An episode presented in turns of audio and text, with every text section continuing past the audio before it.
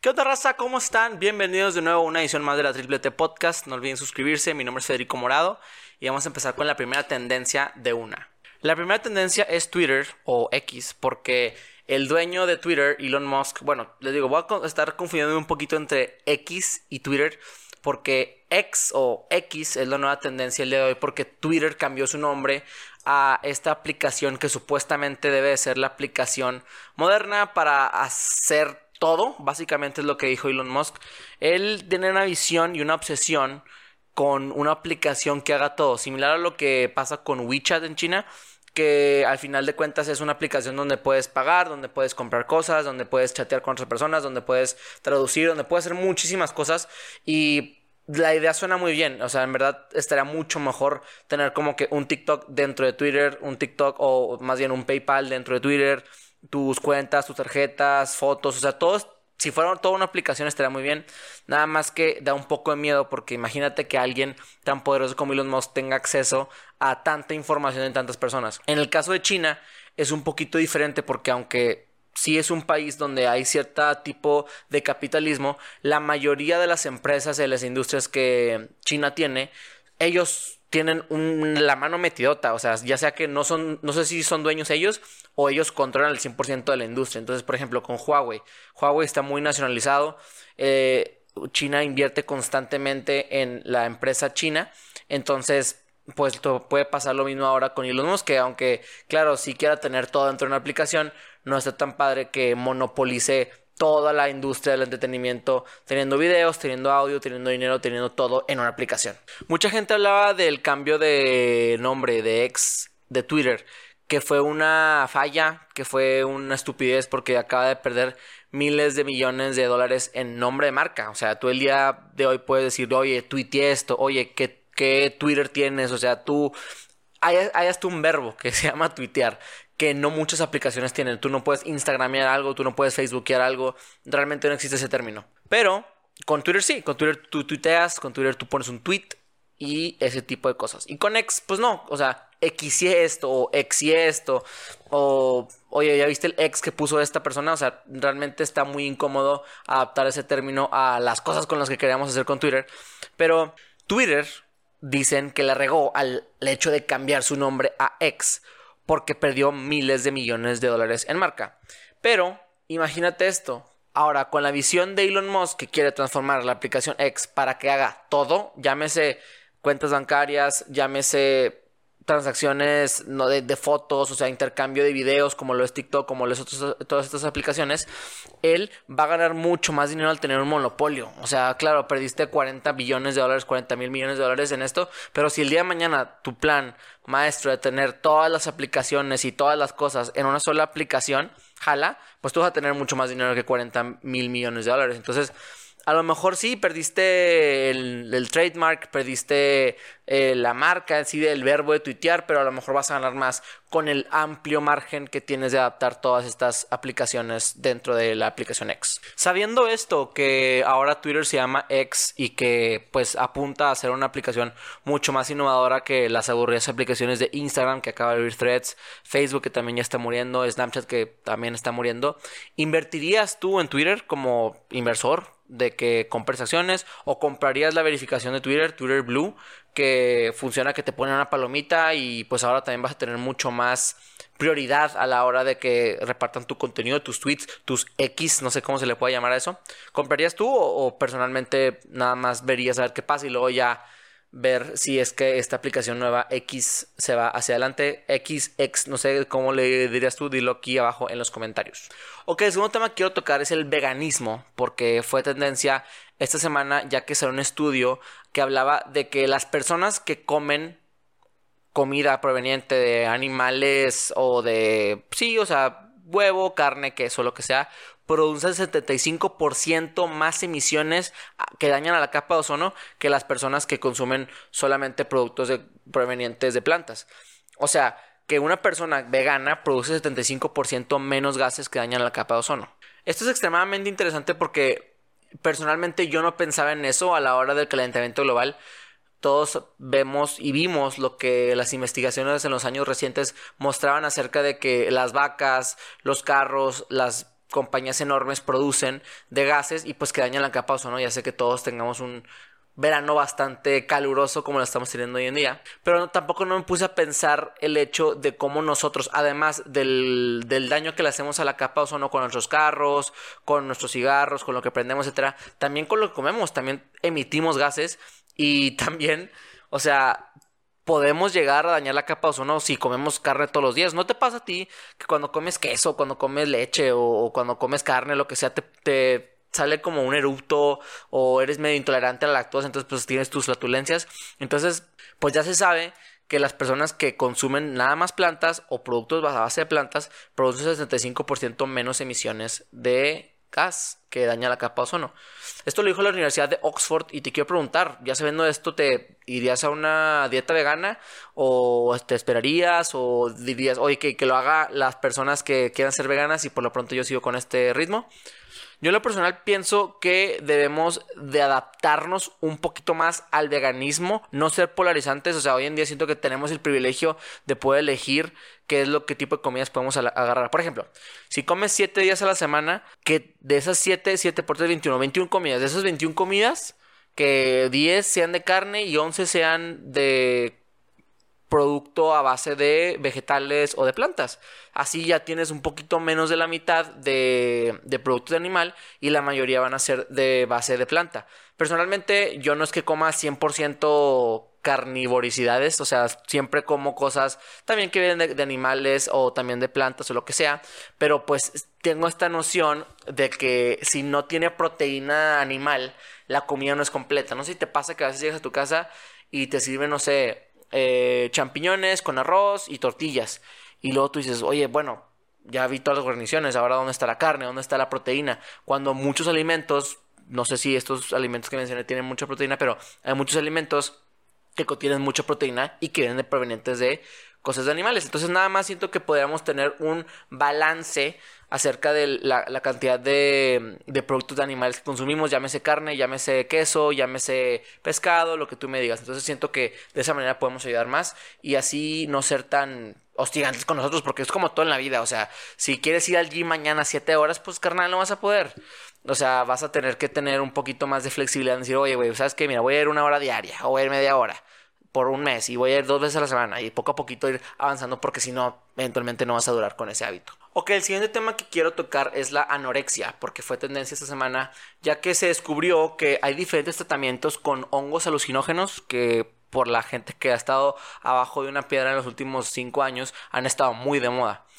Y hablan de cómo la anorexia puede ser tratada con estos hongos que conectan ciertas fibras en tu cerebro, ciertas conexiones que antes o normalmente no se hacen ya estando sobrio. Y lo mismo pasa con la marihuana, lo mismo pasa con el tabaco, lo mismo pasa con el, el, el alcohol, o sea, altera tus, tus conexiones neuronales y hace que tenga ciertos efectos a diferentes tipos de drogas. Por eso es que el alcohol es deprimente, es un depresante, o sea, deprimente, te literalmente te da hacia abajo, la cafeína te da hacia arriba porque altera ciertas partes de tu cerebro y pues hablan de cómo la, la anorexia puede ser curada o parcialmente contenida con el uso de hongos alucinógenos. Y me, me, quiero hablar de este tema, de cómo es que tenemos un tabú muy grande acerca del uso de estas drogas, entre comillas, ilegales, que pueden beneficiar a la mente humana, al cuerpo humano y al desarrollo de una mejor y más sostenible tratamiento de muchas enfermedades. Pasa con la marihuana. El hecho de tú fumar marihuana, claro, sí, te mata algunas neuronas, como cualquier cosa, como cuando te pegas en la cabeza, como cuando haces X o Y, pero también puede ayudarte si tienes artritis, o también te puede ayudar si estás muy estresado, o también te puede ayudar si estás deprimido. Entonces, siento yo que si podemos adaptar estas drogas, que son ilegales, claro que lo son, eh, a para que puedan tratarse personas con artritis, personas con anorexia en este caso, personas con depresión, podemos llegar a un lugar muy, muy cool y, así no darle tanta lana a la industria farmacéutica que es una mafia. Personalmente creo que la agenda que existe acerca de antidrogas, por ejemplo, de, o de antidrogas o de cosas naturales, de la marihuana, de los hongos alucinógenos, de los hongos que no son alucinógenos y que nada más agregan ciertas vitaminas y cosas a tu cuerpo como la chaga, como otras cosas como el DMT, por ejemplo, que nada más está porque la industria farmacéutica pone esta agenda acerca de, oigan, eso está mal, eso es ilegal, somos conservadores, esto es seguro. La FDA de Estados Unidos pues obviamente avala ese tipo de medicamentos y no avala que tú te chingues un, no sé, un hongo alucinógeno para curar tu anorexia, depresión o lo que sea. Y claro, es más seguro, es mucho más fácil decir que un ente que es la FDA o la COFEPRIS o la, o, la, que tú me digas que regule los, derechos de los consumidores y de las drogas y de la comida en Estados Unidos, México, Canadá, donde sea. Pero a la vez está padre tener nuestra segunda opción de, oye, ¿sabes qué? A mí no me gusta tomarme pastillas cada 15 horas, cada determinado tiempo, cada todos los días. Pues déjame intentar comerme este hongo alucinógeno o, fumarme un chorrito de, la verde para poder así curar mi anorexia, mi depresión, mi obesidad, lo que sea. Entonces, siento yo que tener las dos opciones es, bastante útil para todas las personas que están enfermas de algo. Además, este tema me hace reflexionar mucho acerca de aspectos como el cáncer. ¿Cómo es que no tenemos una cura para el cáncer, ya sabiendo que hay tanta variedad de cosas como el uso de la marihuana, el uso de hongos, el uso de otras raíces para curar cosas como el SIDA, que hoy en día ya se está curando. Se me hace difícil pensar que tenemos, bueno, contexto, tenemos conocimiento del cáncer desde 3000 años antes de Cristo. Los egipcios ya tenían en sus jeroglíficos ese tipo de conceptos donde sabían que el cáncer existía y que se estaba muriendo su gente. Me estoy hablando de que desde 3000 años para acá, a 2000 después de Cristo, o sea, 5000 años de, pues claro, no investigación ardua y científica como lo tenemos modernamente desde, no sé, 1700, 1600. Pero desde entonces, claro que se debe tener cierto tipo de investigación. No es por ser conspiranoico, pero se me hace bastante difícil entender el concepto de que cómo es que con algo que es la némesis del ser humano, no tenemos ni siquiera la más remota idea de cómo curarlo. Tenemos cómo tratarlo y muchas veces a costa de la salud de las personas, de la salud de los pacientes. Entonces, ¿cómo es que las personas o los científicos o lo que sea no han entendido cómo curar el cáncer? Mi pensamiento es muy paranoico, claro, no, está fundamentado, no tengo pruebas al respecto, pero sí me, me gusta pensar que existen las que, está la industria farmacéutica detrás de todo esto tapando el hecho de que no se crea, no, o sea, no se cura el cáncer, ¿no? O sea, pues obviamente vas a agarrar miles de millones y trillones de dólares a lo largo de todo lo que va de la humanidad moderna para agarrar tratamiento para el cáncer. O sea, es, la, es lo más costoso que le puede pasar y obviamente es el miedo de muchos. Pasa con revolucionarios inventos como el motor de agua. esta es la historia de este chavo que inventó el motor de agua en, el siglo XX. No me acuerdo si fue entre 1960, 80, 90, pero que él ya tenía este invento del motor de agua que literalmente ponía agua y sacaba vapor y, etcétera. Y pues ahora, eh, como la industria del petróleo, del automovilismo es tan grande, pues mira, lo desaparecieron. Entonces no creo, yo más bien creo que lo mismo ha pasado con toda la gente que dice haber curado el cáncer, que los desaparecen. Ok, ahora vamos a pasar a la última parte del podcast Bow, donde hablamos del género urbano, las noticias más relevantes acerca del género urbano. Y quiero hablar de dos cosas concisamente. La primera es la, la colaboración que tuvo el conejo malo Bad Bunny con Travis Scott y The Weeknd. Estamos hablando de tres de los artistas más grandes del mundo actualmente top 20, top 30 artistas globales en, Spotify. O sea, creo que Bad Bunny es como el quinto, sexto. The Weeknd es el uno. Y Travis Scott, pues por su año o dos años que se tomó de no, por, de no sacar música de él, pues a lo mejor ya está más abajo, pero aún así tiene de los fandoms, yo digo que de los tres, de los más fuertes. Entonces, claro que no duden que ahora con su nuevo álbum Utopia vaya a quedar dentro de los primeros 10 o 20 individuos. Siento que al conejo ya le faltan ese tipo de colaboraciones. Ya, ya lo vimos con Dua Lipa en un día con, con J Balvin y Tiny. También lo vimos en Mia con Drake, pero eran otros momentos del conejo. Siento que realmente la primera colaboración grande que tuvo, ya siendo Bad Bunny y el, el gran imponente personaje que es hoy en día la música urbana, es esta, con The Weeknd y con Travis Scott. Sin embargo, ahí les da mi hot take, mi, a lo mejor no van a estar muy de acuerdo conmigo, pero a mí se me hizo el verso de eh, Bad Bunny en esta canción de K-pop contra Disco de The Weeknd, se me hizo muy básico, generiquísimo. Literalmente, no sé si lo hizo con inteligencia artificial, puso verso de Bad Bunny para este beat y lo sacó, porque para mí es bastante genérico, habla de cómo tiene sexo con una mujer, tiene cómo te lo meto, cómo esto o lo otro, cuando híjole, o sea, en One Day vimos un Bad Bunny mucho más sentimental. En Un Verano Sin Ti vemos una historia muy grande. En. no sé, en Mía, claro que vemos otra cosa de, otro flow. Y para mí, se fue a la segura, se fue muy, muy, muy directo. Se me hizo que, copió el flow que tiene en Duckity, se me hizo que, tiene, que copió el flow que tiene a lo mejor en, en otras canciones. O sea, las colaboraciones de este, de este año de Bad Bunny han sido muy icónicas y desgraciadamente esta ha sido de las peores. El beat está muy bueno, te digo, no es, no es malo, pero es de las peores la colaboración que tuvo con Grupo Frontera Top, la Yumpa con Arcángel Top, em, con Gorillaz Top, o sea, todas las colaboraciones que tuvo, los versos muy buenos, con Tiny Top, pero este verso me, dejó de ver más por lo, grande que es el conejo malo en este tipo de cosas. Y por último, para cerrar el programa, me gustaría hablar de un tema bien fregón. Álbum Data de Tiny. Si te gustó el álbum de Tiny, que para mí personalmente se me hizo uno de los mejores proyectos en los últimos 5 o 6 años de reggaetón y de música urbana. Tiny combina muchos aspectos del reggaetón clásico con el pop urbano moderno. Él ha sido parte de la historia del reggaetón y del urbano desde los inicios, desde principios de los 2000 y siento que él fue la persona encargada de sintetizar todo lo que hemos pasado en la década de la primera década del 2000 y luego la del 2010 y ahora con eh, los primeros años del 2020 es la persona indicada porque él ha estado durante todos esos procesos ha estado con artistas como Wisin y Yandel con Bad Bunny con J Balvin con otros artistas que han trabajado muy arduamente con él y pues él ha sido pilar del género urbano durante ya más de 10, 15 años. Mis roles favoritas del álbum Data Tiny son tres que para mí son top. Uno, en visto de Osuna con Tiny. Osuna revivió su carrera en esa canción. En los sintes que pone, lo épico, cómo baja la voz, cómo sube, o sea, la letra está increíble, a mí me encantó. Número dos, si preguntas por mí a Chris Floyd con The Line. A mí se me hace una canción increíble, como el beat truena, o sea, si lo escuchas con audífonos a un buen nivel te puede traer un tímpano de lo fuerte que cae el bajo. Es un perreo moderno que aluce a lo antiguo con el flow de Chris Floyd que es puertorriqueño. También te regresa a este como eh, ambientalismo que, que impulsa Tiny.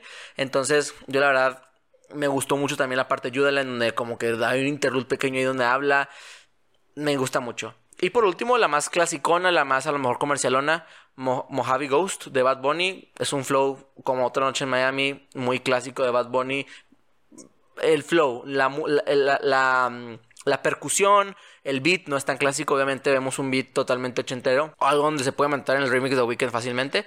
Entonces a mí me gustó mucho eso. Ahora, si te gustó el mundo de Tiny, ahí te voy a dejar otros tres proyectos de productores que están increíble y que tienes que escuchar si es que te gustan los álbums de productores como Tiny. Te voy a recomendar Gárgolas Forever de Alex Gárgolas, donde tiene canciones increíbles como Flashed de Alex Rose, Promesa con el lado de Carrión y Toda la noche con Raúl Alejandro. Son tres canciones que no te puedes perder de su álbum. Escúchalo todo y me dices qué tal. Club 16 de J. Rosso Volumen 2, que salió unas semanas o un mesecito antes de que saliera este álbum de Tiny. Es increíble. De la misma casa productora de Neon 16 rompa con Chris Floyd, La Pared de, las Fuentes y pues obviamente ya escuchamos las de Como Ñengo con Faith y de Pasajero con Young Miko, o sea, son increíbles canciones que J. Rosa ahí se lució. Por último, el menos conocido, probablemente los demás a lo mejor ya lo escuchaste, pero el menos conocido que, que yo me he dado cuenta es Astros de Genio, un productor legendario que ha trabajado con Coscuyuela, con De La Ghetto, con Arcángel, con muchos iconos del género, también me imagino con otros de la, de la escuela antigua, sacó un álbum que se llama Astros. Entonces, Genio, de, Astros de Genio, tiene canciones como Me llamas con Chicho Corleone, Coscuyuela y Darel, Tírame con Arcángel y De la Gueto, y la más, que a mí personalmente más me gusta, se llama Cosa de Locos con Alejo. Ahí vemos un Alejo más clásico, más tipo panticito, más como antiguo, no tanto con su nuevo álbum, eh, el favorito de las nenas, que se llama. Entonces, la verdad, sí, te recomiendo mucho esos tres proyectos para que lo agregues a tus playlists. Y nada, chavos, eso fue todo. El, día de hoy traemos un nuevo micrófono. Díganme si les gusta, si escucha más feo, si escucha mejor. Porque este es más fácil de conectar cuando hago podcast solo. Es USB, entonces es mucho más fácil. Em, estamos tratando de hacer contenido más regularmente. Vine a Torreón, entonces como que aquí me agarró entre la familia, el trabajo, la fiesta, obviamente. Y, y le bajamos un poquito el contenido, pero aquí siempre vamos a estar al pendiente, al tiro. Y gracias por su comprensión. También ya en unas semanas volvemos al regular el paso. Entonces ya vamos a tener contenido más recurrentemente como siempre lo han tenido. Estos días, semanas han sido más o menos vacación. Entonces ya volvemos a ver en la escuela. Y pues ojalá eh, esté muy bien eso. Deseenme mucha suerte. Y también tengo un proyecto que llegando al paso les voy a contar. Un proyecto, otro podcast para, para que vean. Otro proyecto. Entonces va a estar muy bueno. Con un invitado, con un invitado que ya han visto recientemente en el podcast y vamos a empezar un nuevo proyecto. Entonces, para que estén al pendiente, los quiero mucho, nos vemos. Mi nombre es Federico Morado, chao.